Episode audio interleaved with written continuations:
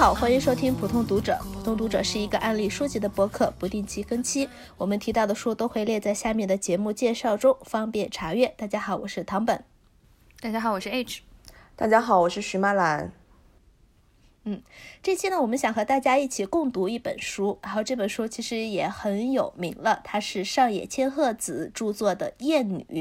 啊，我们三个主播，呃，最近就是都读完了这本书，然后觉得这本书有很多可以聊的方面，所以我们呢就想一起来聊一下这本书，然后我们可能就是也聊一下我们能想到的一些例子，就是除了书本里提到的例子之外，呃，我们可以想到一些，比如说国内的一些社会新闻也好，或者是我们读过的一些书也好，或者一些电影啊什么，就是各种各方面的例子吧。反正这一期就相当于一期闲聊。如果大家也读过这本《厌女》的话，也可以参与到闲聊中啊。如果你有一些问题和评论的话，也请和我们留言。没有读过这本书的话，也欢迎听了我们的节目之后去阅读一下这本书。然后这本书我们是非常推荐的，而且是非常好玩，而且呃是好读的一本书。这本书呢一共大概有十六章啊。我们先从第一章开始聊。第一章的题目是叫做《喜欢女人的男人的厌女症》。这本书其实《厌女》这本书呢，其实包含了很多各个方面的厌女。是，所以它每一章节其实是讲了一种厌女症的一个一个方向，一个一个面吧，可以可以说厌女症这个是一个多棱面的一个，我们如果想象它的话，是一个多棱面的一个一个物体啊。所以第一章呢，它讲的是喜欢女人的男人的厌女症，呃，我不知道大家就是读了这一章后，首先有什么想法？我们应该先来说一下，就是什么是厌女嘛。这书里面那个上野千鹤子是给了一个非常简单明了的定义，就是厌女就是对女性的蔑视，在男性身上是表示呃表现成是对女性的蔑视，在女性身上是表示为自我厌恶。然后他还提到，作为女性从小到大的过程中，肯定曾经多多少少都有过自己为什么不是身为男人，或者厌恶自己身为一个女性这么一个事实。我觉得这一点是挺。真实的，因为我回想过去，我的确是有这么想过，而且不止一次。我不知道大家有没有类似的经历，或者有什么感受？有，对，肯定有。就比如说，你当当你在感叹说，哎，身为女孩子太不划算了，我觉得这个就算是轻度厌女了。对，还有就是为什么每个月都有生理期，就是会有这样子的 这样子的感想。而且还有一种，就比如说，有时候你会觉得，哦，我好像。比别的女孩子更强，比如说我可能更像男孩子一样，我好像像一个假小子，但是好像这种假小子是对自己的肯定，然后对一种啊，你看那些女孩子扭扭捏捏的，她们好像很容易哭啊，或者是她们很八卦呀，这种其实也是一种厌女症，但是可能是一种。小时候大家都比较中二，就觉得自己好像最牛逼的那种，我觉得所有人可能都会 都有这种想法。但是后来长大之后会觉得，这其实尤其作为作为男生呢，我们不不说他们，那作为女生来说，尤其是你的那个厌恶的或者是对比的那个对象是女生，一群女生的时候，你可能这种就是一种深深层的厌女症。而这种厌女症其实不是说你不好怎么样，这其实是一种社会和历史原因造成的。这本书里也有说到很清楚，嗯。对，对，我记得它里面有提到说，说你跟其他女孩子不一样，或者说你不像女孩，嗯嗯，然后就是作为一种肯定，是一种表扬。当你觉得别人称赞你不像普通的女孩子的时候，你觉得自己高高在上的时候，你就是其实就是有一种轻度厌女症。嗯，对，而而且有，而且 H 说到那点，我就想到说，你所谓的不是女孩子，那你是什么？所以我们现在都是呃性别二元划分的这种语境下的话，说你不是女孩，那说明你是像男孩子，就说明你是像男孩子。所以去褒奖你，那么所以我们大家的所有的价值认同，然后所谓的好的方面都是像男人一样才是好的，就好像就是说是你不是你是一个女女性，你是个女孩子，所以你不好，因为你不像男孩子，所以你不好，所以你好像缺了一点。这就是真的，就是你和男孩子做对比的时候，这是真真正正的是是非常厌女的一个倾向。对，唐本刚刚说的一点，我特别有感触，因为。我有一段时间在看这个爱豆圈，然后我们现在国内也好，韩国那边也好，就是所有的女团特别特别喜欢说的一句话，就是我们其实是个男团，或者说我明明是个男孩子，赞许他们是男团，是对他们的一种最高的褒奖，然后包括前段时间不是国内非常红的那个，呃，乘风破浪的姐姐嘛，里面就有选手就说，哎，我也不喜欢别的女的，我不喜欢那些母里母气的女的，就是男团是褒奖母和娘这种就是贬义词，真的是非常非常严重。就真的是所有女团都基本上都会这么讲自己。上野千鹤子还提到，就是我们刚刚不是说都是对女性的自我厌恶嘛？他还提到就是男性对女性的蔑视。我觉得有一点是非常有意思的，就是他说男性是对女性符号产生反应，因为他将女性视为泄欲的工具嘛。呃，就只要对方是女人，他就能发情。就不管是我们会看到很多强奸的受害者，都是其实。她长什么样是没有关系的，跟她穿什么衣服都是没有关系的。她只要是个女人，她只要身上有女性的符号，男人就会产生反应。比如我看到有一些新闻，就是夸张到说男的会对，呃，海豚自慰，就是只要有个口子，他们就能自慰。还有对着一个，就是有些公共场合有人拍到了，只要有一个孔，他们就可以射精，就是已经到了这个地步，就是非 常非常。我觉得是非常可怕的一件事情。Oh my god！我不知道怎么接。对对，没有。但你说这点的话，我觉得就是呃，有另外一个话语，就是网上里网上也好，或者是一些大家会常会聊天，也会也会说，就说有些比如说女孩子，然后她说呃，她比较害怕走夜路啊，或者是她觉得哦后面那个男性跟着她，好像对她有威胁。然后一些男性也好，或者是。有些人就会说啊，你长成那样子也会怎么怎么样？我觉得这个正好是就刚刚曼朗说的那种，是你像其实男的来说的话，你只要是一个孔，你就会有反应的话，就其实不是看脸的，就说是长相其实没有任何任何意义的。但是但是你像说哦，你长成那样子你还怎么怎么样？你长成那样你还怎么样？但是这种呃外貌的对于外貌这个定义的话，同时也是一种厌女，就是他对于女性的这种这种定义，就说是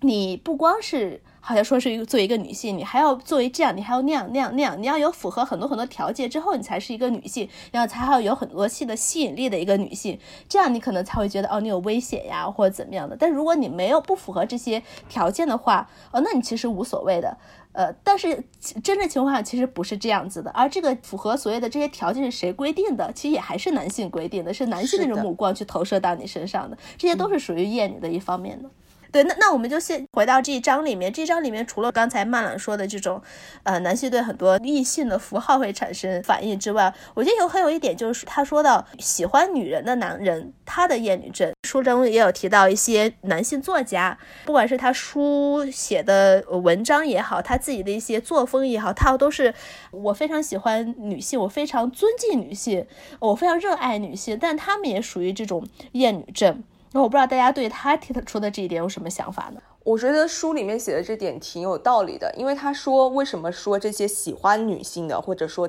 宣称自己喜欢女性、热爱女性、崇拜女性的男人会是厌女，是因为他们每次要证明他们自己是个男人，或者说每次要发泄自己男人的欲望的时候，都需要借助女性这种低劣的，就引号低劣的生物。这个是对他们是个事实，他们内心是有怨恨的，就是我每次需要证明自己是男人，我就需要借助你们这些物品。所以说他们是厌女，而且我觉得他们很多时候炫耀自己喜欢女性，其实不是在炫耀女性这个是这类人，而是炫耀自己作为男性的权利跟财力。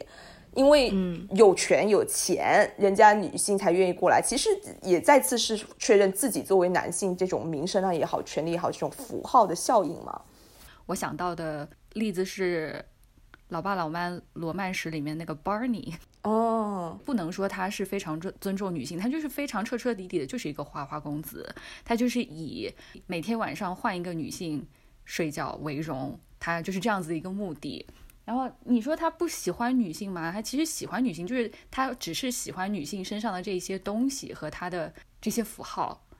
一种假象的喜欢女性，其实质上是厌女的一个现象。这点其实我就想到他书里面说到两个人，一个是那个吉行纯之介，这个人呢就是慢了说那种，他好像就是所谓的喜欢女性呢，他是让女性会喜欢他自己作为一个著名的知名的作家，然后女性是喜欢不是喜欢他本人，是喜欢他之外的那种权利也好，名气也好，对财力也好，喜欢这些方面。另外一个人呢，他就是呃永井和风，他去逛那种呃红灯区的时候，他不会暴露自己是。呃，著名作家不会暴露自己是永井和风的这个这个身份，然后呢，去和那些女妓女们打交道，游转他们中间，然后就讨得他们的喜欢。但是有一点，为什么这样子的人还是厌女的？因为他知道，他就身份非常的分明，就说这些女性，她们就是玩一玩而已。然后你就不可能和我，比如说真正的去结婚呀，或者怎么样，或者是真正的喜欢上我们，只是玩一玩而已。我们不能去跨过这一界，因为你们是属于那种花街柳巷的那些女性，我是属于一个大作家，我不会真正跟你会产生什么样的一些关系。这种其实也是一种厌女，这是有点像刚才 H 说的那方面的。他这本书后面我忘了第几章了，他也说过男性对女性的这种分门别类嘛，对分工，就有一些女性是所谓的娼妓类的，有一些女性属于圣母类的。然后他有一章是讲到这个，然后作为男性来说的话，有一些女性适合结婚的，他们就适合他们结婚；有些女性就适合那种玩一玩呀，然后大家就说不定可能是那种红粉知己呀，什么什么嗯那那种感觉。我觉得这些不管怎么样，这些都是以一种男性为中心的他们的一个对女性的分类。对于女性来说的话，你去买他们的账，你要去接受他们这种游戏规则的话，那你就是围绕他们转，我觉得就没有太大的意义。这种感觉，我引用一下，他说的是将女性他者化，其实是把女人归入自己能够控制的他者范围之中。这样的他者既充满魅力，又可以轻蔑。无论是视为圣女来崇拜，还是当做贱妇来侮辱，都是一个硬币的两面。这个就很像，就是我们平常讲的。啊，俗语下得了厨房，上得了厅堂嘛？呃，这是把两个女性集合在一身，这所谓的男性最最最最幻想中的完美女性这样子。这就想到他呃这本书的第一章里面写到说，男性虽然描写女性，但其实是在饶舌的谈论他们自己自己。对，所以你看他们不管是一些影视作品也好，文学作品也好，里面所谓的那种对女性的呈现来说，都其实是他们一种幻想的一种影射而已。都不是真正的女性。嗯，对的，对，他也讲到了，就是色情文学其实也是写给男性看的嘛。对，就是虽然好像写的是诱惑的女性，但是其实是写给男性看，是男性的一种妄想。是的，对，所以他他有说到，就是刚刚说的那些厌女的作家，他说读着让人生气，不过换个方法读，就他是当做研究。男人性幻想的合适的读本，然后就赤裸裸的 暴露了男人到底是什么东西。我觉得就是作为学习型的阅读，挺有意思的。然后我觉得，嗯，有道理。我以后不应该看这种作品，应该生气，应该觉得，嗯，男性就是这么一种东西，不过如此而已。对对，所以这就是我觉得，嗯，像在读《洛丽塔》的时候，我为什么能够读下去，就是。就是我，我是把它当做批判的一种文本再去看，嗯，或者说我一开始的时候是这样子觉得的，所以我觉得还可以忍受。就是你读书的时候不一定一定要完全同意作者所写的内容，如果说是你非常不同意的观点的话，你把它反过来看，嗯，就是了解敌人内部的一个很好的。没错，我觉得刚刚那个 H 说的挺有意思的，而且挺有道理的。觉得我个人来说，我看了这本书，就是重读这本书，然后再回看我过去读的一些文学作品，我会发现我喜欢的一些文学作品，它本身就是非常厌女的。但是我觉得这个没有问题。嗯，上野千鹤子也说了嘛，就是每个人都是被植入厌女的倾向的，只不过你现在能够意识到这一点。女权主义者不是说她完全的不厌女，而是说。她意识到了自己身上厌女的部分，所以我觉得，就算你过去或者现在或者将来仍然喜欢一些厌女的作品，其实也没有关系，还是要分开看待。对，你可以讨厌里面的某一个部分。比如我们之前说的《洛丽塔》，对吧？就是非常矛盾的。你可以讨厌里面的，你会讨厌里面的某一些部分，但是你仍然可以觉得，你仍然可以喜欢它。而且我觉得我在读完《洛丽塔》之后，对，就是我们之前跟咸鱼罐头一起共读的时候那一本《心灵的焦灼》，我对它有了新的改观。这也是同样是写一个非常不讨人喜欢的男性的内心独白，也非常的厌女。作者去写一个这样子的人物的时候，非常的不讨喜，但是他还能写的活灵活现，我觉得也是一个非常不容易的技巧。包括我刚刚听完的那一本就被改编成电视剧的《You》，嗯，中文叫什么？叫你吗？就叫你，对，就叫你。就那本书，他就写了就是一个呃跟踪狂的独白。然后就是从一开始看到一个女生非常喜欢他，然后开始在网络上面搜集他的信息去了解他，然后骗取他的芳心，操纵他，之后到杀死他的这样一个过程。好，然后 就也也蛮黑暗的。然后他写的其实有一点就是也是欺骗性，就是他外表上呈现给外面的人的，他是一个非常 nice 的男的，嗯，他是非常体贴温柔。甚至有一些读者可能觉得，哦，这还挺不错的。但是，就是我觉得，呃，作者可以让你，呃，就可以写出来这样子一个人物，然后让你甚至产生对他的一种喜欢的感觉。我觉得这特别不容易。而且，就是作者给了你一个渠道去看到，啊，敌人内部他的想法是什么样，他们 是是怎么样，给你提供了一些反侦查手段。嗯，我觉得，嗯，除了这个之外，就是作为文学作品来说话，当文学作品的那种。对他的批判也好，对他的那种 critics 来说的话，应该也是有很多方面的吧。女权批判理论只是一个方面，然后其他还有很多方面。就像之前洛丽塔，然后我们上期也也有聊到过，就说除了，你说她是比较厌女啊也好，或者她你读不进去她那种恋童癖也好，但她有一些别的东西来看的话，你还是可以去理解她和接受她的。我觉得至少是文学作品和艺术作品来说的话。虽然可能会有这种两难摆在面前，但是多少我们可以接受一些。我觉得可能现在最大的一个问题就是，一旦你意识到了这些，尤其很多大众的流行文化当中的厌女症之后，那么你怎么样去接受这些大众的流行文化？我觉得这个可能是对于我们的一个挑战。呃，起码去你刚开始去接触到这些女权舆论也好，你会不知道你应该怎么办。我觉得起码我当时的时候是会有这种想法的，或者这种困惑的。我不知道大家会有有没有这种感想，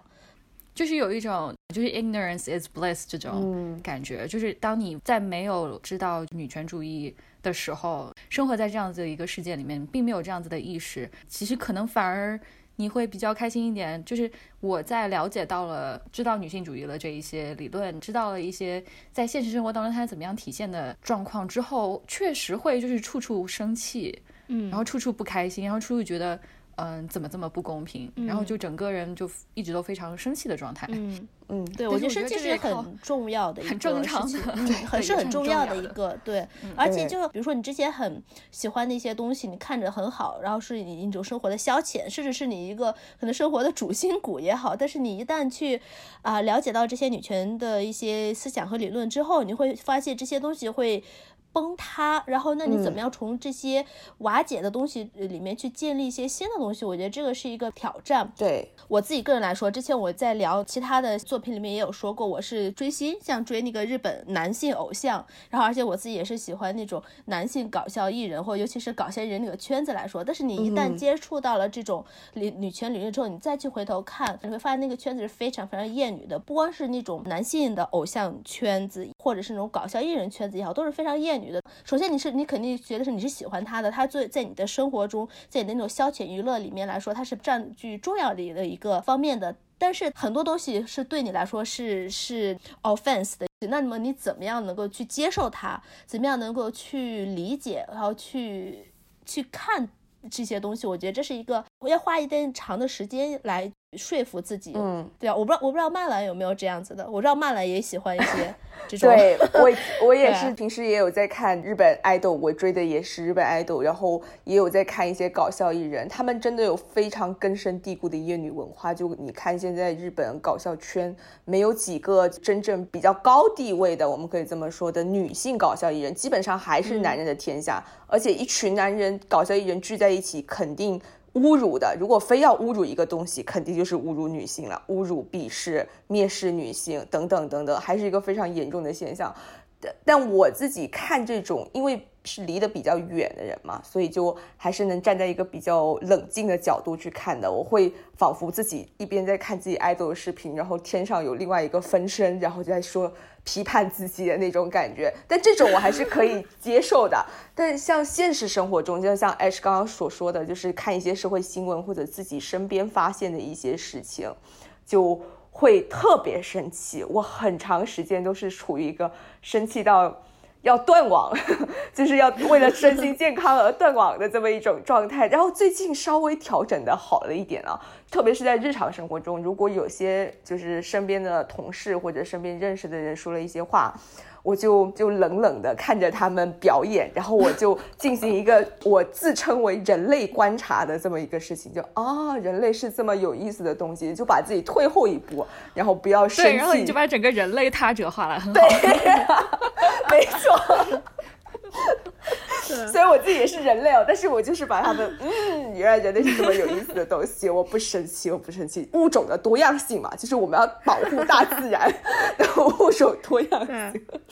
对哦，我我觉得曼兰说这点很有意思。如果你去看一些东西，那种话，OK，那是另一方面。那你如果一旦现实生活中你上班啊遇到的人，上学遇到的人，或一旦是和你有利益关系的人，是你的上司、你的老师这种，一旦他们有一些这样子的言论或者你应该怎么样反应？我觉得这些对我们，起码在日常生活中，对我们是非常大的一个挑战，或者甚至是你的伴侣，如果有有这些。表现的话，你怎么样去 去去做选择？我觉得这这我好想到。啊，我听的一个播客好像是随机波动，然后上面呃就说要不要和政治立场不同的人谈恋爱，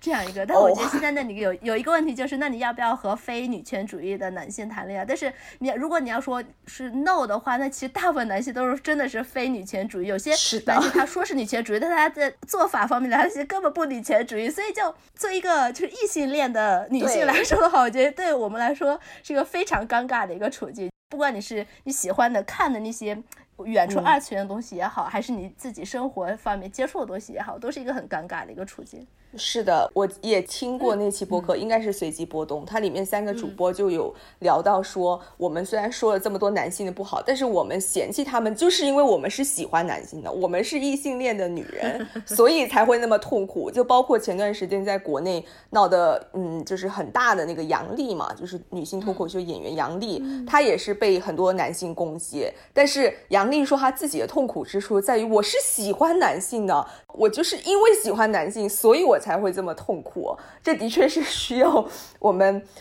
就是慢慢去去怎么说磨合，就就想着要怎么处理这么一件事情。嗯，真的是在生活中很难把握这个度。我也觉得，就是像有一些利益关系的人，你又不能嗯太过直接的去表达一些意见，否则你会有很多很多样的后果。我个人采取的状况就是没有利益冲突的。我就会非常直接的说出来，比如我的教练，就是我现在在考驾照，我的教练就是很喜欢教练场，就是一个非常非常严重的厌女场所，你一进去就会有女司机的言论出现。这种情况下，因为我我是给钱的那一方嘛，就是对方怎么样我不管，所以我就会非常直接的说出来，就是。我也不管现场其他人 是什么表情，我就说出来。我我个人是这么看法。我开车，如果是我开车不行，那就说明我不行，不是说明女性不行。但是就是有非常非常多、非常严重的这么一个场所。想起黄阿丽，她自己在那个脱口秀上都说了，她每次在那倒车，就会有一个男的，就是在在在旁边给她，就像使就是打拳那样子的，然后来指挥，然后他就说。Thank you, but fuck you. So it's so racist and so sexist. 你哦，你说你说到这个，我就想到。啊，我不知道现在还是不是啊，反正就起码几年之前，日本那边会有一个，就说是男性做哪些动作，女性会觉得就会心动那样子。然后其中有一个还就是男性倒车，然后尤其是就是要女性坐在副驾驶，然后一个手是搭在那个副驾驶的座位上，然后单手倒车，然后说这个是非常心动。我现在都不能 get 到这个点是不理解，我也不理解，我不是很能理解。但我觉得这个既然有有这个出来的话，我觉得就是迎合了大大家刚才说的那种的。还有你要开车技术好，第一个还有开的比较潇洒一些，还有你又是有有车，但这个车肯定是男性的车，就说明这集合了那种男性的啊，他前面有钱，他能开到好的车，这车肯定是好的车，首先，然后他能开车的技术又比较好，就所有的是那种。对于男性这种 stereotype 的那个集合一身，可以造成他是比较受欢迎的。然后他做这个动作的话，才是呃会让女性、会让异性来觉得心动的这这一点。然后我就想到这个，觉得还是很有很有联系的。这么说我也想到了，就是现实生活中会出现这样的状况，就是男女都是考了驾照的，比如说这一对夫妻都是考了驾照的，但是女的就会出于种种的原因说自己不敢开。或者说他开了，男的就会嫌弃他开的不好，而且对于这个车，明明是他们一两个人一起买的，但是男性看待这个车就是我的车，然后女性看待这就是我们的车，而且就是经常会出现的情况，就两个人一起出门，明明都是考了驾照的，男的就会。指指点点那个女的开车，然后就会说你开的不好，我来开吧。然后女的就是坐副驾驶，开车真的是一个非常非常值得聊、非常厌女的这么一个领域。包括之前新闻通报也是，明明是有。非常多的男性司机酒驾，但是单单就把女性拎出来，百分之九十六的九十多都是男性，但是他就把女性拎出来，就说这些喝酒驾车的女性不是一个好母亲，还是怎么什么样，这就涉及到另外一个话题，为什么女的就是非得是母亲？就是这个整个新闻风通报就是看得我气死了。就出一个，对，还有就任何的报道，任何的新闻报道，如果说是男性肇事的话，无论是开车还是其他的，都不会讲，都不会标明说这是个男的什么什么。是的。但是如果说是一个女性肇事的话，就是会。一定要在前面加个女字，好事不提女，坏事不提男吗？而且这样就会有一种感觉，就说是，比如说我们说一个职业，什么说到医生，或者说到政客，或者说到那个 CEO，对，或者说到警察，或者说到 manager 这些头衔的时候，我们第一个想到的可能是男性。然后一旦这些事，这些人，比如说他们贪污了呀，或者他们一些肇事啊，或者他们他们出现出现哪些问题的话，然后如果这个人是个恰好是个女性的时候，他们一定要加一个女字，一定要被拎出来说说说明一下。然后这样，除了证明什么都是女性的错之外，还要证明你是女性，你不适合做这些事情。你看你出了错了吧？你应该去回家，或者你要去做一些符合你社会性别下的那些职位，老师也好，护士也好。我台湾就就类似空姐也好，保姆也好，阿姨也好，对阿姨就直接是一个职业了啊，对对对，他不叫家属，他直接叫阿姨，这也这也是一个问题。讲到这个，就是前面在任何职业前面加一个女字，我刚刚听完那个 Worslet，它里面有讲到这一章，呃，在前面加一个女字，其实就是在强化了默认这些职业应该是由男性来完成的这样子的一个呃默认的一个社会规则，所以语言。真的就会向我们脑中不断的强化或者植入一些观念，但是我觉得中文以前是挺好的，比如说英文或者其他语言，不就经常那个男的一个职业跟女的一个职业的说法是不一样的嘛？比如 actor、actress，但是中国就是演员、快递员、消防员。但是现在出现的状况就是有快递小哥，对，就是默认是小哥了。现在就是已经已经有很多职业就是被被拟人化，就被可爱化了吧？我们可以这么说。然后又一有一些性别的分化，我觉得有必要沿用以前的那种说法，就什么什么圆就可以了嘛。嗯哼，对。呃，不把这个词 gender 化，而是就是用这个词，然后你要去说明这个词背后一些的社会的架构和社会的历史沉积在那边，我们要去解构那些东西，然后你去用这些词的话，我觉得就没有问题。所以快递员就是快递员，然后如果你一旦知道为什么一说到快递员就会想到男快递员，而不是想到女快递员，是这个是怎么样来的，怎么这怎么样形成的？然后大家理解了这一部分之后，再说去用到这个词的时候，可能就不会对它带有性别的意义了。说起来就是词汇的性别，我在学就是稍微学过一点一点点西班牙语嘛，然后它不是也会有阴阳词性的分区分嘛，然后就是在讲说。如果是一个群体里面，比如说一百个女性里面有一个男性的话，那这个群体就是阳性，是一个阳性词。不过我我倒很好奇，我我是很好奇那个语言的，就是像法语不是它也有那种阴阳嘛？就一些语语言它有阴阳，因为我不懂语言学，所以我不知道它那个阴阳是怎么样出来和呈现，因为有些东西就是很 weird，对它一个物件也会有，对，椅子它就是阳的，阳或者它是阴的，嗯这这种就没有任何阴阴阳，不像是说是有可以那种社会架构出来的那种，像刚才说那种职业或者怎么样，它就是一个物嗯品。然后像什么飞机的话，它就是阴性的。我说 why 就这种感觉，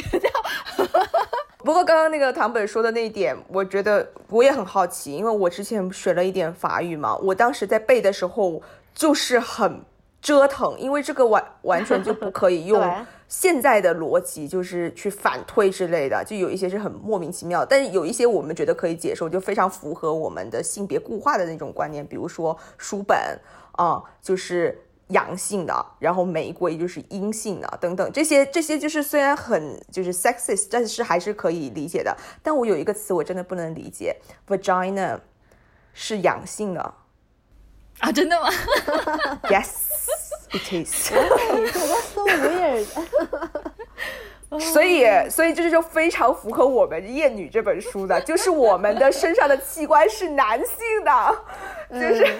就是哦，我对们我我觉得我觉得可以从这个连连线，就是连到第二章，对他第二章里面就有一句话，他说到被插入、被得到，呃，成为性的客体，这些说法的另一种表达就是被女性化。男人最恐怖的就是被女性化，即性的主体地位失格。所以说，你性的主体地位是男性的话，那你女性只是被得到、被插入的对象的话，那你肯定是男性的 那个器官的话。嗯嗯，我觉得，如果你，嗯我不知道是不是真的假的，但是如果你你来这样子理解的话，我觉得是可以说得通的。对，这个就是提到，就像我们之前 H 也读了嘛，就是 Word Slut 那本书，他就说我们一直都是以插入这个词 penetration 来定义这个性行为的，所以导致我们对这个东西就是仿佛插入的才是性行为，有着这么一种观念。但是如果我们是用别的词汇，比如说从女性的角度是用包容或者什么类似的词来来概括这个性行为，我们对现在很多东西的看法都会不一样。对所以语言非常重要吧，我们应该这么说，就是对，就是在这里再推荐一下《Worstler》这本书，对就是 呃，，language is the new frontier。女性作为一个客体，尤其是性的客体，然后然后男性呢会去害怕丧失性的主体这一方面的话，就想到他第二章里面会说到同性，就男性的恐同的话，其实也是厌女这个逻辑方面，我觉得我们也可以聊一下，这点也是比较有意思的。因为我们是从插入这个角度来定义性行为的嘛，所以被插入就是被得到或者成为性的客体，这种女性化的就是男性的噩梦，所以他会害怕男同性恋，他觉得这是对他们他们性的主体地位的一种丧失嘛，所以他们内部就是要排斥这个东西，就是不停的排斥这个东西。这个意思就是说，是我觉得他呃为什么会害怕一点，就是他会害怕变成女性，就是因为女性真的是所谓的在这个话语里面是被插入的一方，他会害怕沦为女性。那么为什么会害怕沦为女性？因为他本身不管你是男同性恋还是怎么样，不管你是是否是被插入的地方，只要你是恐同的话，那他其实真正核心上是对女性的厌恶。他其实不是害怕的那个男性，是那个男同性恋，他只是害怕那个男人变成了女人，变成了嗯性的客体。对，所以他最后原因还是害怕。女性 就这样说，就害怕被沦为降低成女性，女性只是说还是在男性的那个低等的一一下面，所以他害怕呃降格了一样，降到低等的一格一样，所以这是他那个厌女的核心所在。嗯，对，所以这像这种男性同盟，它的基础、它的纽带，其实就是对女性的共同的厌恶或者说蔑视。就包括我们有时候会在文学作品或者现实中会看到那种男性轮奸一个女性，或者说一起猥亵一个女性这样子。其实这是集体行为，是强化他们男人之间的纽带，强化他们男人之间的互相认同，就通过鄙视一个共同的东西。对，就就像比如说是男性之间会，尤其那种那种十几岁就是青春期的那种嗯。男孩子，就是说一些比如黄色笑话也好呀，会看一些别的一些同班另外一个女生的玩笑的话，他们会形成一个小小的一个团体。我自己知道的话，会有一些女生，她可能会去也去和他们一起去说一些事，这其实是一种潜意识的一种自我否认，就是他们会去和他们一起和那些男男性一起去说一些黄色笑话也好呀，或者去一些嘲讽一些别的一些女女生也好，他就说是哦，我和你们是一起的，但是这种加入对方的话，你是把你自己的作为一个女性身份是排除掉的。但是很多时候，像十几岁岁的时候那些女孩子，她们不会知道这一点，她们觉得可能世世界可能就是这样子，我只是跟你们关系好，我是和你们打成一片这样子，我想和你们是哥们儿呀什么那种感觉。对但这种不会有人会指出来说你们这样就是厌女，但其实是确实是这样子的。话又拉回来，就说我非常讨厌的一些，呃，一些日本搞笑。呃，节目里面就是这样子，所所谓的那种男性中心就是这样子，可能里面会有一些女艺人在的时候，他们还是会一些男男性，呃，还是会说一些黄色笑话，或者开一些很低俗的一些玩笑，就不会把女艺人或者是其他的女性在那边，他们就不会 care 那种的。我觉得这是非常非常，就是很让人生气的一个那种男性抱团的一种文化，而且这种文化是非常根深蒂固的一个文化。对。而且这种文化其实就是建立在性别二元化的基础上嘛，你要么就是我男这边的，要么就是女那边的。如果你是女的，我就有权践踏你，我就有权蔑视你。但是我们的性别又不是只有男跟女，就整个打倒父权制。我现在只能想到这句话。还有一个我觉得最全球化的例子，就是川普在当时。竞选的时候的那个录音带的流出，哦嗯嗯，我就在这里不重复，大家应该都知道。但是最让我想不通的，或者说我觉得是女性，嗯，内在。呃，厌女的表示方式，就就有很多她的支持者在接受采访的时候就问到这些，他们都觉得就是男性之间正常的一种交谈方式，他们觉得无伤大雅，就是没什么关系，不说明他这个人什么。一方面来说是对的，就是男性之间就是这样子讲话的，但是另外一方面，他们就觉得即使是他这样子侮辱女性，他作为一个女性也没有被侮辱到。还还是一样会去支持他，我觉得侮辱那些女性不是一一种人那种感觉。哦，对对对对，他们内部会划分开，对他们就是会觉得说 boys will be boys。对啊，对，所以说我觉得在嗯性别的，在性别的呃就是战队上面来讲，其实跟政治的战队上是有关联的。嗯，所以所以我对 所以我对于那个。要不要跟政治意见不同的人，嗯嗯，男性谈恋爱这个问题上是 no，就我我我无法接受，我肯定是无法接受。对我也是 no，但是但但是但是现在但是现在有一个问题就是，我们可以看到，起码看到的一些事情来说的话，一些所谓的支持女权的。男性的话，他们其实做的很多事情是非女权的，而且他们其实可能是打着那种哦，我是支持女权的，去在下面乱搞呀，或者怎么样的那种，私底下会非常的。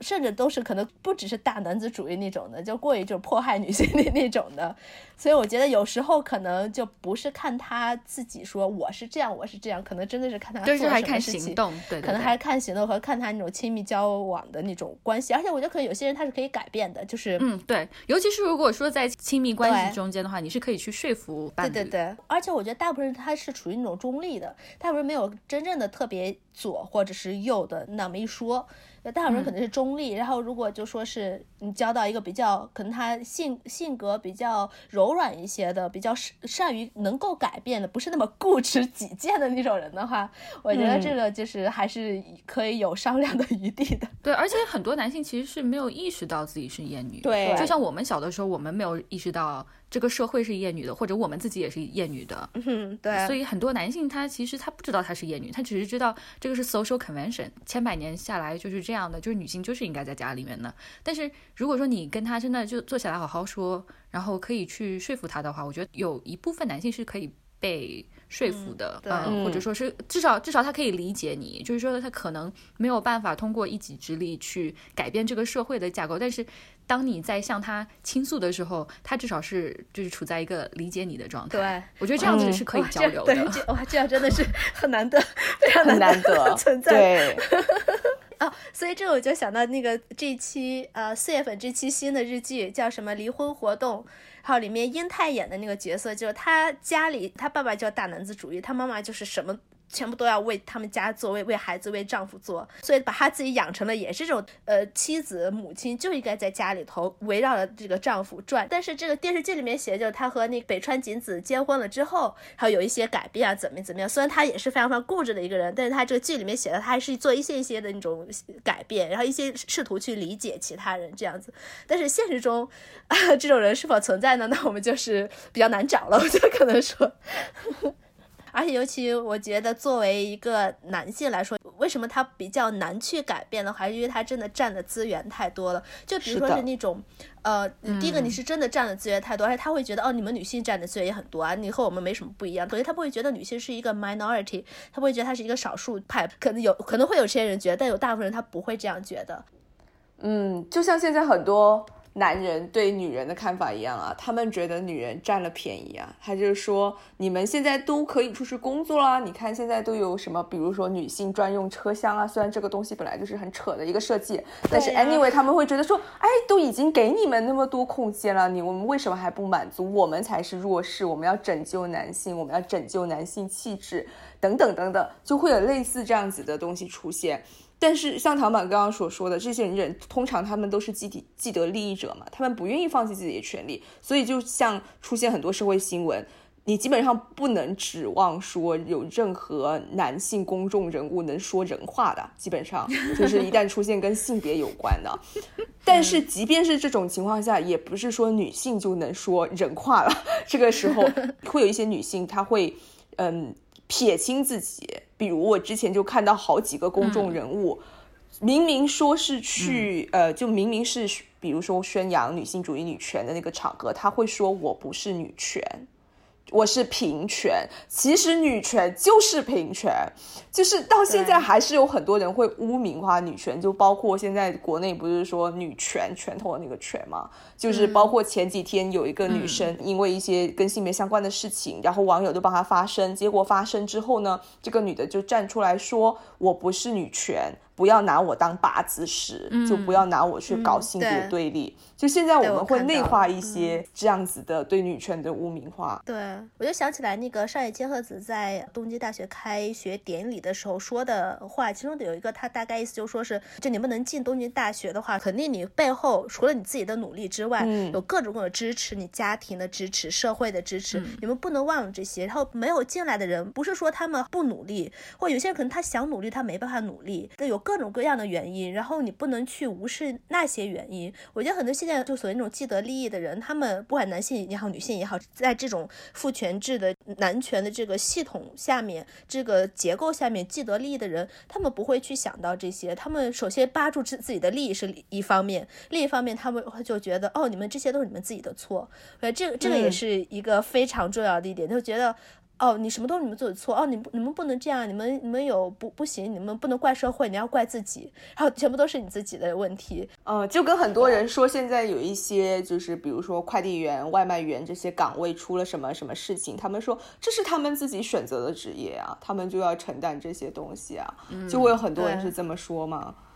但是是什么？倒是我觉得，真的，如果大家都有钱的话，谁会想去做外地员呢？或谁去想去工作呢？可以这样，对呀，对不对？如果你真的有有选择的余地的话，可以有那么多的选择性的话，很多他其实没有那么多的选择性的。然后有人会说是哦，那是因为你可能自己上不上上学不好读书，所以你没有努，你最后没有办法，你你没有别的选择性只能做这些。但是是什么样的？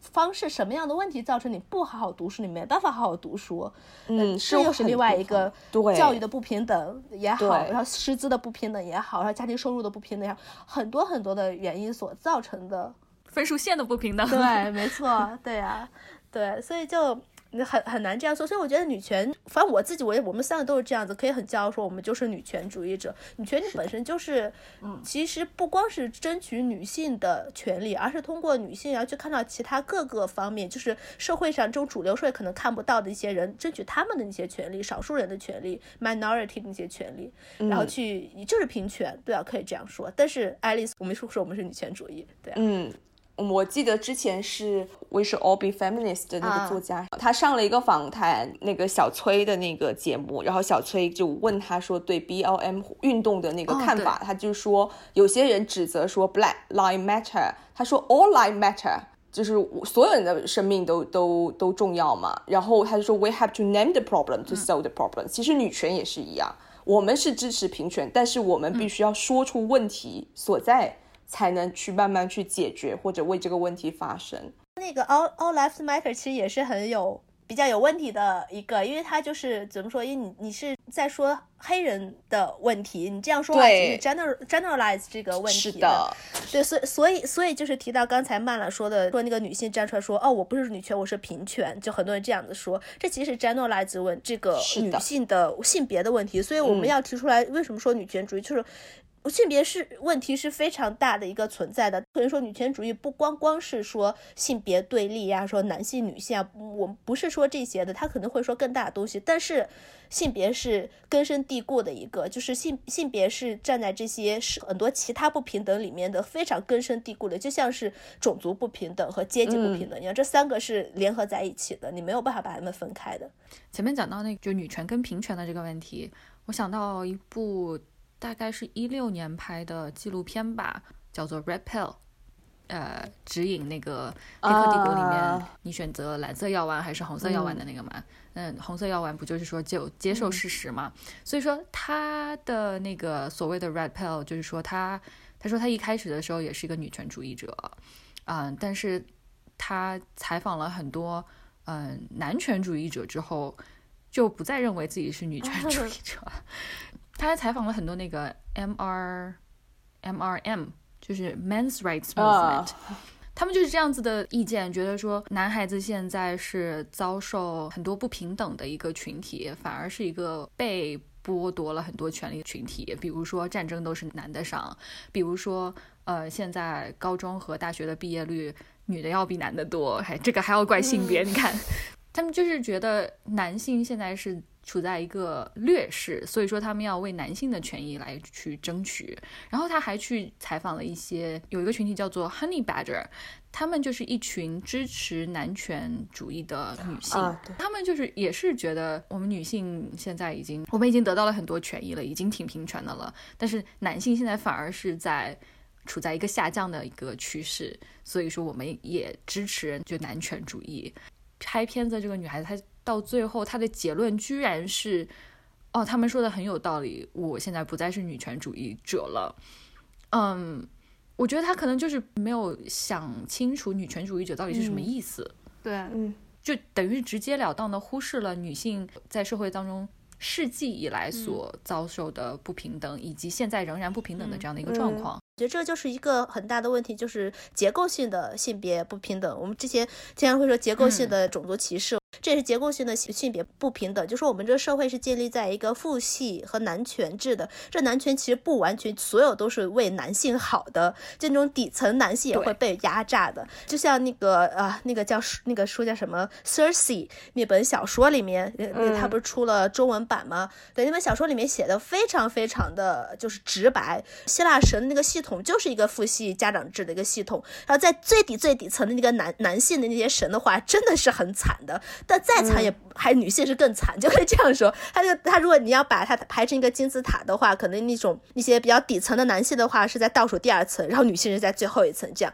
然后倒数第二层的那些男性可能看女性就觉得哇，你看我们都这么惨了，你们还叫什么的？他就觉得大家都很惨了，你还不要咱们互相那那样子争，我们一起应该反对这这个这个结构性的问题，而不是说是谁比谁我们更惨，是男的比比女的更惨，还是女的比男的不更惨？我们不是在比惨这样。对，我应该看更大的，我他可能就是没有看到这个大的问题所在。这样，但是我看这这个片子，就 H T 的这个片子下面那些评论，我现在看的有点喘不过气。呃，有一个评论是说，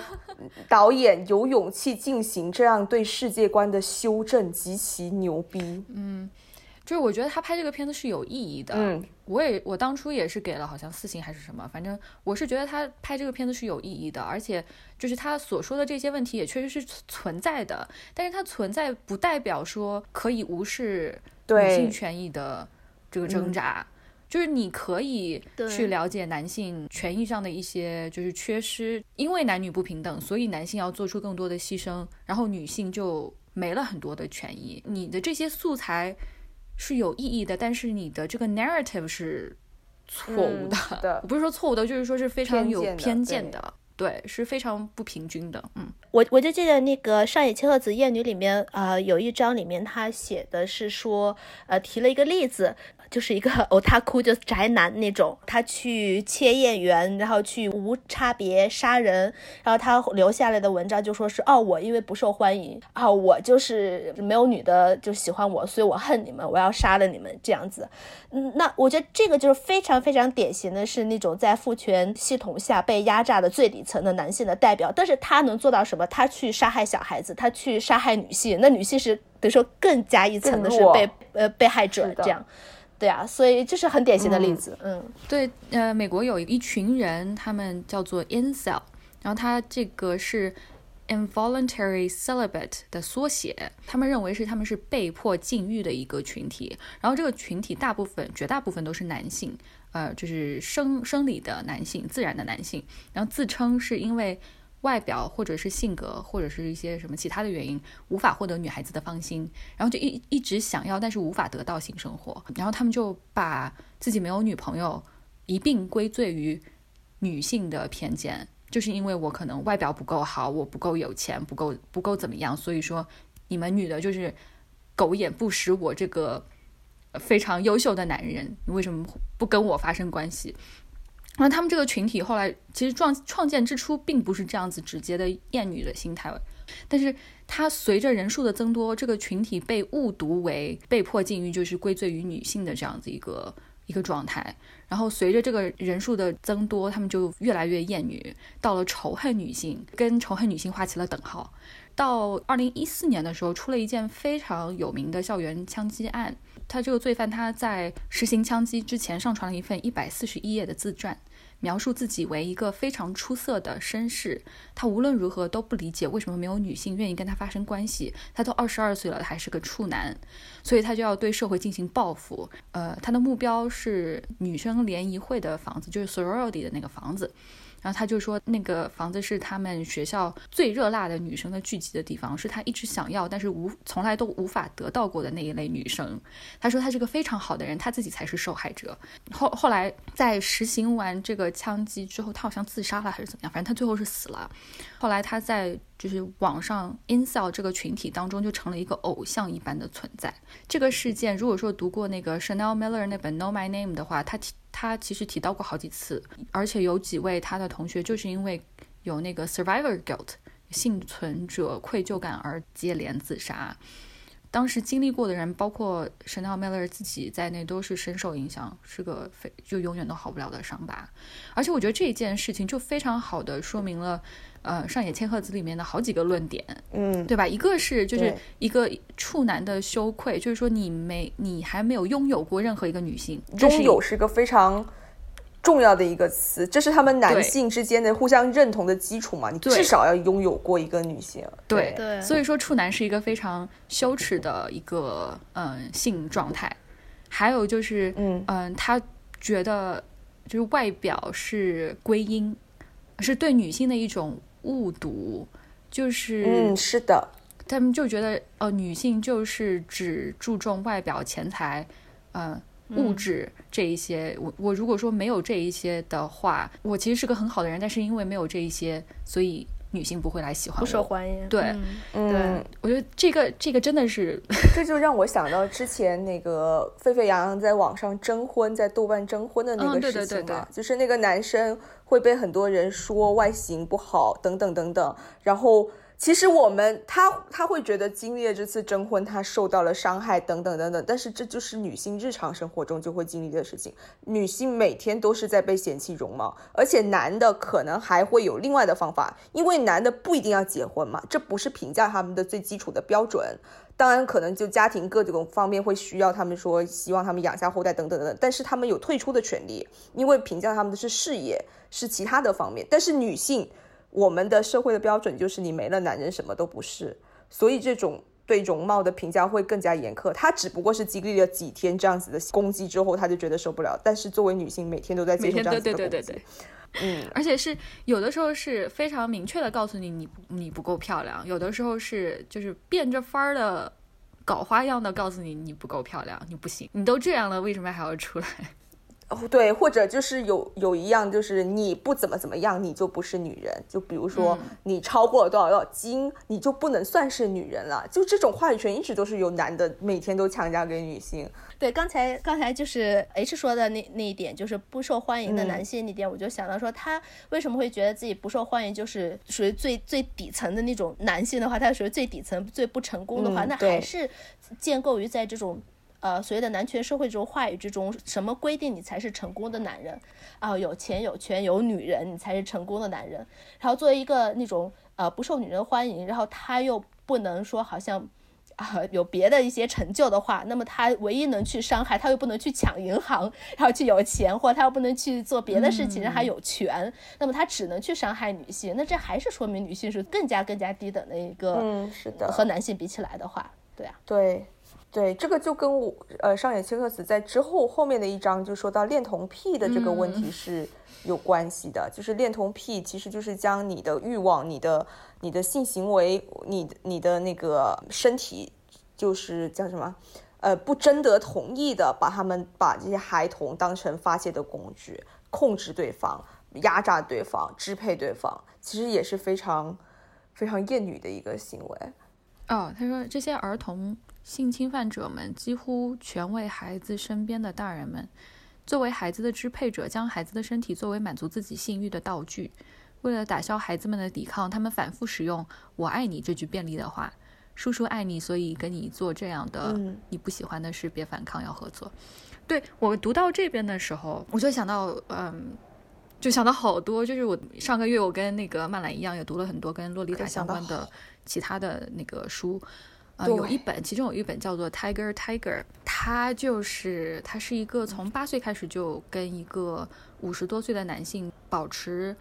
关系的一个女孩，然后他们的纠结延续了大概十五年，也就是他在八岁的时候，他并没有跟这个男性发生性关系，但是这个男的就一直在，就是英语英语里面说是 he's grooming her，就给他灌输了很多一些思想和观念。包括这样子的，嗯，说是因为我爱你，我是为了你好，我们的爱不会被就是世俗所接受，然后世俗里面对爱的这个误解是非常深的，我们之间的爱是，嗯，大家不能理解的。小女孩她本来就是是喜欢这个大人，但是是仅仅是因为，嗯，大人跟她就一直玩游戏啊，讲故事呀，她是一个非常有趣的一个大人。而且他自己本身家庭也有很多的问题，所以说从这个大人身上找到了缺失的父爱，所以他就利用了这个空档去挑这些孩子，然后去给他们灌输这样的一些思想，然后达成自己占有这些小小女孩的这个目的。我读了好多书，好多就洛丽塔相关的书里面都有，嗯嗯，就这样子的话语，就反反复复说我爱你。嗯，叔叔爱你，这样，嗯嗯哦，对，很便利的一句话，对，像 H 刚刚所说的，就是洛丽塔，或者说像我爱你这句话，就在房思琪里面，就是真的就是一模一样的，就是因为我爱你，所以我才会去性侵你，等等等等，就会有那一丝这样子的话，而且我觉得这种人的一个特点就是他会自我辩解嘛，他会说是你来诱惑我的。不仅仅是说这个例子中，当然就是说说这些小孩子来诱惑我的，但是放大来看，很多男的就实行性侵的时候，都会说是对方来诱惑我的。之前不是有很流行的那个那个对话框，就说看到那个男的说看到你的眼神，我就恨不得狠狠的把你给办了，就是会被很多人吐槽这个事情，就是他会觉得女性是诱惑者，嗯，所以他们不需要负任何的责任，全部都是你引诱我的。这个就是另一种层面上的他者化吧，我觉得是你来诱惑我的，嗯，而且像色情片中，就是这你你来诱惑我。然后最后还是以女性的快感来结束，那男的就会更加再一层的他者化了，就是你居然会从这种东西中得到快感，然后就会更加标榜说这些男女的是多么一种可怕的生物等等等等，是多么一种莫名其妙的生活，就再一次的强化了他们脑中的那个套路。对我刚刚读完的那个跟踪狂的那部小说也是，他就是完全是脑海当中一个人自己在意淫，就是女孩子可能在没有注意到他的时候，就是自己在。做自己的事情的时候，他都可以被引诱到。当他想要去进行 justification 的时候，他就会无论你做什么动作，哪怕是仅仅抬个头也好，他也可以给你分析出，分析出各种不同的呃引诱的信息来 justify 他自己的这些行动和行为。所以这个其实也可以引到就是穆斯林这些宗教他们的就是对女性的一些强制的 dress code，对，就从头到尾都被蒙起来，就只露个眼睛的。然后他们就是觉得他们的 justification 就是男性是无法控制自己的，我就很想问他们说，你连自己的老二都控制不了，你还要掌全世界嘛？就就难怪我们有那么多战争。还有当他们讲说，当他们讲说战争的时候都是男性去打仗来保护女性，来保护女性的时候，你要想想谁发起的战争呀？而且而且还有一点，就战争上。不是真的全部都是，不是百分之百都是男性的，他就首先无视了女性士兵、女性护士和任何的那些女性就参与到其中里面去的，还有文艺工作者，对所所有的这些女性，当然女性士兵也是有也是存在的，这些全部都无视掉，然后就说是哦，OK，那全打仗都是男男性的这样，呃都是男的上战场这样子。对，我们刚才就是聊了很多，就基本上都概括了之前好多的章节。然后我们现在可能还想聊一个话题，就是这本书的第八章里面有提到的，为什么说是把女儿当儿子养是厌女？起码就是我们这。八零九零后这一代起来的话，可能会有很多女生有类似的经验经验，尤其是这种呃家里只有一个孩子的时候，好像以前说是望子成龙，望女成凤，但是当你家里只有一个女孩子的时候，那女孩子你又要当凤又要当龙那种感觉，就你好像就是学习成绩可能又要好啊，就是各种什么都要好的情况下，然后可能你首先你作为女孩子你要要乖，就是这这种就各种各种双重的啊对你的规范在。呃，这个神兽，我觉得大家可能都会有这种类似的这种体验。对，第八章里面就具体的讨论了一下这个问题，然后为什么说这样子其实是厌女的。嗯，嗯对，其实就是像唐本刚刚所说的，就是有两套规范。女儿在这种情况下，就一方面就是既要像儿子一样取得事业、学业上的成功，回应母亲的期待，特别是在只有一个孩子的情况下，母亲就会说你不能输，你不能输给别的人。你要努力，但是另一方面呢，等到他们年岁长一点，或者说从小到大都会有这样说：你是一个女孩子，你要乖，你要听话，你要你要学会做家务，等等等等，就会有两重期待需要你去践行。对，而且最近那个七普中国人口不是出来了吗？嗯，对，就可以见识到，就是当我们不再是一个孩子，或者说就是可以有二胎的情况下。现实会是怎么样的？就我，我现在本人是在广东，我非常，我要大力辱骂广东。广东应该是最高性别比差的最多的那个省，就是这个就是非常体现以厌女症跟父权制为基础的这么一个社会结构，就是喜好男孩。嗯，还有一个就是我觉得这是一个国内农耕国家的一个特点。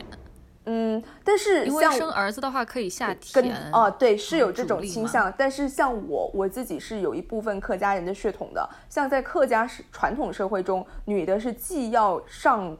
就要下田，又要养家的这么一种设定。男的我也不知道当年男的有什么用，虽然我也不知道现在男的有什么用，但 anyway 就是有传传宗接代，那种男的要传宗接代，要要血统纯正，这 哦，对对对对对，就是家里面估计有很多个皇位要继承的那种家庭，就是拼命生。我身边真的，因为我我有一部分潮汕人的血统，像身边真的是。经常在一胎就是计划生育的背景下，依然会有人偷生，就一定要生下一个男孩。对，所以基基本上就是像我的研究生的师妹，就是有一串都是女孩，就五五六朵金花，然后最后就是一个儿子这么一种情况。对对，所以我觉得这个是蛮严重的。嗯，日本也是这样，我记得它里面有讲，就是说家里面有很多就是都是。都是姐姐，然后最后一个是男孩子，就生到那里就不生了，就目的就是要生一个男孩子。潜在的心理就是说，女孩子为什么要当男孩子养？女孩子为什么不能当女孩子养？就是因为他们觉得他们想要一个男孩子。那为什么要想要一个男孩子？就是因为他们觉得男孩子比较好。就简单粗暴的来讲，就是觉得男孩子比较好，但是又没有男孩子，所以就把家里面的女孩子来当男孩子养。很很简单的，就是一个厌女的行为。但是还有一点就是，我觉得像尤其是女孩子，可能都会有遇到的，就比如说尤其像高中之后，就会被家长也好、老师也好，at least 就是起码就是你周围的一些人会说，哦，你女孩子嘛，你数理化不太好的话，你肯定就不呀，这就还好了，对呀，你肯定男孩子到时候呃初中时候学的不好，然后你高中时候肯定就会男孩子一下一下成绩就上来怎么样啊？女孩子到时候肯定高中比不过男孩子啊，也是没有办法的，就是那样子了。所以我觉得这个是非常矛盾。他一方面是期待女孩子就是成像男孩子一样好，但是同时他又是，如果女孩子没有比过男孩子的话，他会觉得哦，那是理所应当的。对，但是一旦女孩子比过男孩子，哎呀，你这你居然比男孩子还好，你好厉害，这是很意外的。所以这是我觉得，不管这两种都是一种厌女，就是不管你是把他当男孩子养的，小时候当男孩子养，这是一种厌女；然后另外一种，你就啊，你其实没有男孩子好也无所谓啊，你你无所谓，你没有关系啊，这这种也是一种厌女。所以他 对女孩子的身上负担那真的太多了。是的，而且这个这个其实就可以扯到我们下一个话题嘛，就是我们我们对女。就现在说的是女孩子，但是等长大一点呢，我们会有另外一个标准来要求她。既是可能说在日本这种社会中可能不会出现这种，但是在国内很少，或者说比较少女性成家之后会放弃自己的工作，但是。就是我们一方面会以一个像男人一样的标准去要求他，比如说你要工作上面取得一定的成就吧，或者说你要有一个工作。但是另外一方面，我们就会要求他是个贤妻良母，就是你要贤惠，你要是个好女人。她好女人这个词其实也是非常的厌女，因为男人口中的好女人就是说你是一个方便的女人。就相当于我们现在可能套用我们当下的语境来说，就是你既要出去赚钱，又来回来给我养孩子，还要伺候我，然后还要照顾我父母，对，还会伺候我，还要然后还要照顾我的父母，还要成为我性欲发泄的工具。就是你就是这么一个方便的女人，这种人才叫做好女人。而且更可怕的是，我们现在很多人会争先恐后的标榜或者去。去把自己套进好女人的这这个套里面，比如经常会有这种夫妻的国内的综艺节目哦，对，好嫁就是会有是那种博主也好，就包括女明星也好，她经常就会上那种婚恋综艺节目，就会说我是一个好女人，就是虽然我自己是一个明星，我的男方丈夫也是个明星，但是我在外面就很给他面子，我就很照顾他，等等等等，这都是非常非常厌女的一种表现。对，啊，你说说到这，我就想那个什么好嫁风啊，什么那种的，所以我不知道那是什么鬼，还有什么穿衣服打扮啊，什么你要做什么好嫁风啊那种的。对，他就他就好像是说要穿的不要那么时尚呀，然后要跟男的撒娇呀，就是你要什么东西是需要从男的那里通过各种手段，对，然后拿来。就相当于另一方面，就是说你的任何东西其实都是男的赐予你的嘛，就是在这个语境下，只不过你是变着法子让他赐予你，而且你还以很以此为傲，对。的那种语境，我不是很能理解这一套教 但是实际上实际上真的有有名人为他背书，就是那个博主他有出一本书，然后那。序言就是中国的一个名模写的，就是叫张张子琳，应该是叫张子琳吧？对，所以是有蛮蛮多这种人愿意相信这套的，就是要给男人方便，对，不就是 A R 娃娃？男人嘛，回家就好嘛。对呀，就是他嘛，就是他嘛。对呀，呃，就是他在宣传这一套啊。对呀，就是。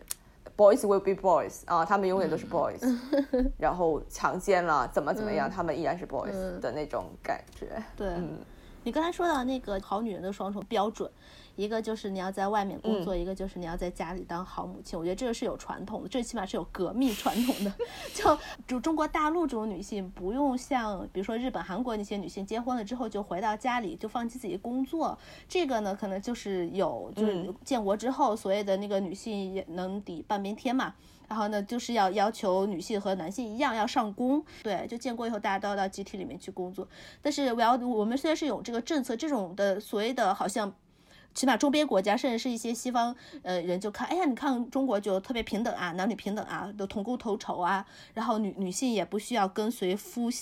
丈夫的姓啊，她也不需要改姓，嫁人也不，他们好平等的。但这些首先它是一个从上到下的，而不是一个从下到上的一个过程，它是一个上面政府的一个口号，政策对，是一个政策。然后那么，嗯，那么我们起码在。呃，表面上的来说的话，那你女性是啊，那大家都要去出出去工作。你就算是你生了孩子，第二天你也要去工作。你像你，你有月经或者怎么样，你身体不舒服，你还要去工作，因为男人没有啊，所以他不会给你有这些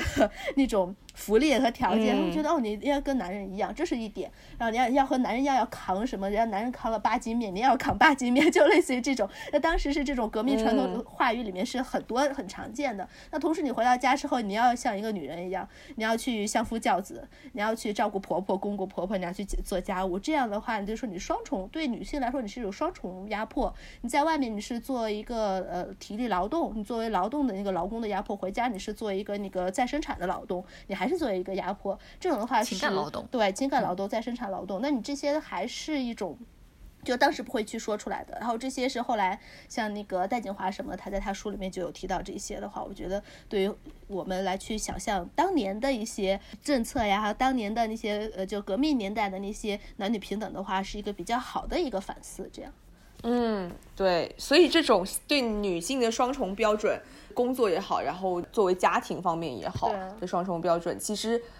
整个对女性的评判就是双重标准。我们一开始就说了，有分剩女跟妓女嘛，就是女的，就是被分为这两类，一类就是生殖用的，就家庭的，然后一类就是享乐用啊。然后这个乐，对，这个乐是男人的乐，不是女人的乐，是男人的乐。所以其实这两者都是在在异化嘛。所以这个就涉及到我们会讲到。就说男的最唯一一个不能蔑视的，唯一一个不能羞辱的人就是母亲。母亲对，但是他在谈母亲的时候，他也讲了，在讲母亲的时候，其实也是在讲自己，因为关于事关自己的出身，嗯，是的，到头来还是自己，他无法去羞辱母亲，是因为自己。对，所以像这种这种标准就会体现在我们现在有一些男的会觉得性。跟爱就爱就家庭的对那些剩女们的爱就家庭的爱和性这种为了享乐的这种妓女一样的的性就是分开的，所以会有一种心理就会说我珍惜一个女孩子是不跟她性交或者说推迟跟她性交这种性跟爱的分离的这种思维。嗯，还有一种就比较渣男的说法就是哦我我。结婚了，然后我我对我的家人那是爱，但我在外面乱搞那是性，所以你不要把这个当一回事情，我对你才是真爱。我觉得，这我觉得很渣的那种，还会提到这个，对啊，就是还有都会对小三，就是如果是对另外一个就是外遇的那个对象吧，我们怎么说，就对外遇的对象会说你怎么样都行，你不要来招惹我们家里面的人，就他们会把这两个世界看得非常的开，对。这一点，这一点其实就回到我们最开始说，就第一章里面说的那个永井和风，他去看待妓女的话，就是你我怎个怎么跟你玩都可以，但是你不要来找我，你不要来真的爱上我。我觉得这是方，这是一样的。所以就是所谓的那种看似喜欢女性的男作家或者男人，普通的男人的话，他就是那样子。他这样说法或他这样对待女性，他就是厌女啊！你不要听他那些花言巧语说的多么多么的好的，他背后都是在都是厌女啊。对。所以其实就是我们刚刚说了，就是我们每个人或者过去所有的那个角色都会有厌女的倾向，只不过说作为女权主义者，我们是意识并且试图去不断的改进嘛，不是说我们现在影视作品也好，或者我们个人也好，有最好的方法、最完美的答案，而是说我们要意识到这一点。所以很推荐大家去看这本书，刚刚 H 也说了，是非常好读、非常好笑的一本书。虽然讲的都是日本的例子，但是我们从我们东亚三国，至少范围化小了，我们东亚三国都可以找到很多符合的例子。对，我们这期节目就是聊了上野千鹤子的这本《艳女》，然后也非常推荐大家去读一下。我们这期节目就到这里了，拜拜拜拜拜。